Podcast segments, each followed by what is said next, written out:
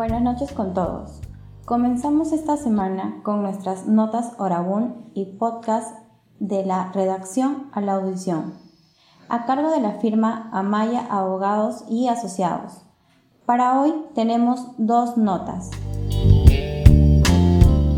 Como primera nota, les recordamos que las elecciones presidenciales se encuentran próximas a realizarse el domingo 11 de abril de 2021 Tener en consideración que dicho día actualmente se encuentra inhabilitado y destinado para toque de queda por parte del gobierno.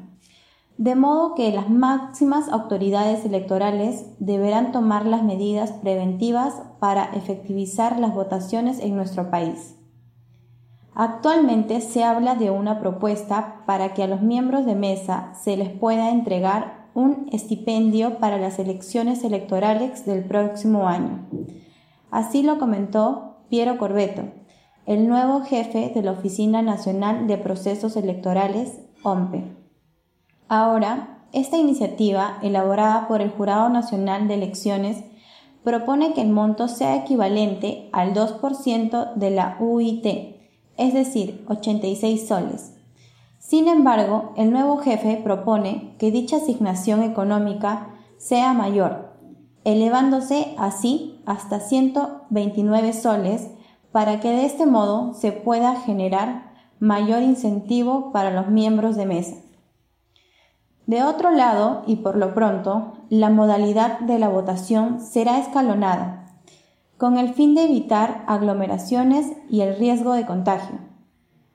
Cabe precisar que las votaciones iniciarían 7 a.m. a 7 p.m., siendo los primeros en votar las personas de mayor riesgo frente a la COVID-19.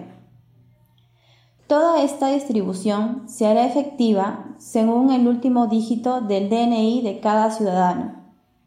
Asimismo, en la actualidad, se está trabajando en una plataforma para que las votaciones en las sesiones del Congreso sean digitales, generándose así efectividad y dinamismo en dichas sesiones.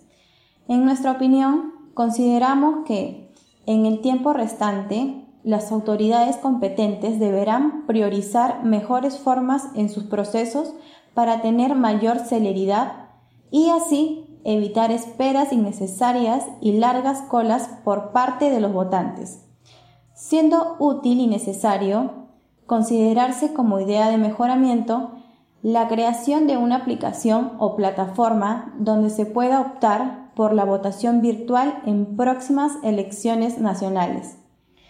Recordemos que el voto es obligatorio desde los 18 hasta los 70 años. Dato curioso.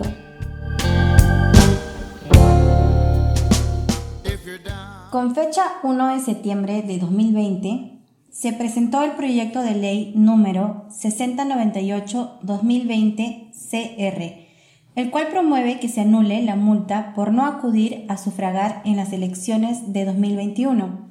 Además de ello, se plantea retirar todas las medidas restrictivas que traen consigo la no concurrencia a votar, tales como limitaciones contractuales o cualquier acto civil como intervenir en procesos judiciales o administrativos, ser nombrado como funcionario público, obtener licencias de conducir o poder salir del país, entre otros.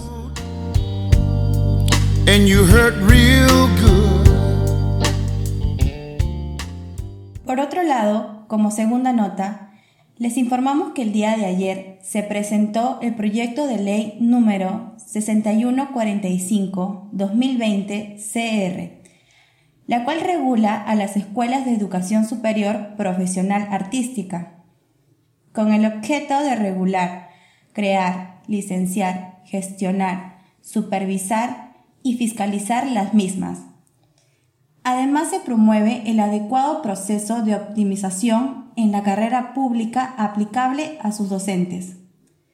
para que de ese modo se brinde formación de calidad que corresponda a las necesidades del sistema educativo y contribuya a la promoción y difusión de las artes y de las industrias culturales en nuestro país. Desde luego, se busca dotar a dichas escuelas superiores de formación artística dentro de un marco mínimo y sobre todo actualizado. Dato curioso. En nuestra actualidad existen 12 universidades y 8 institutos, tanto en Lima como en provincia, donde enseñan arte. Muchas gracias por su lectura y audición. Se despide Amaya, Abogados y Asociados.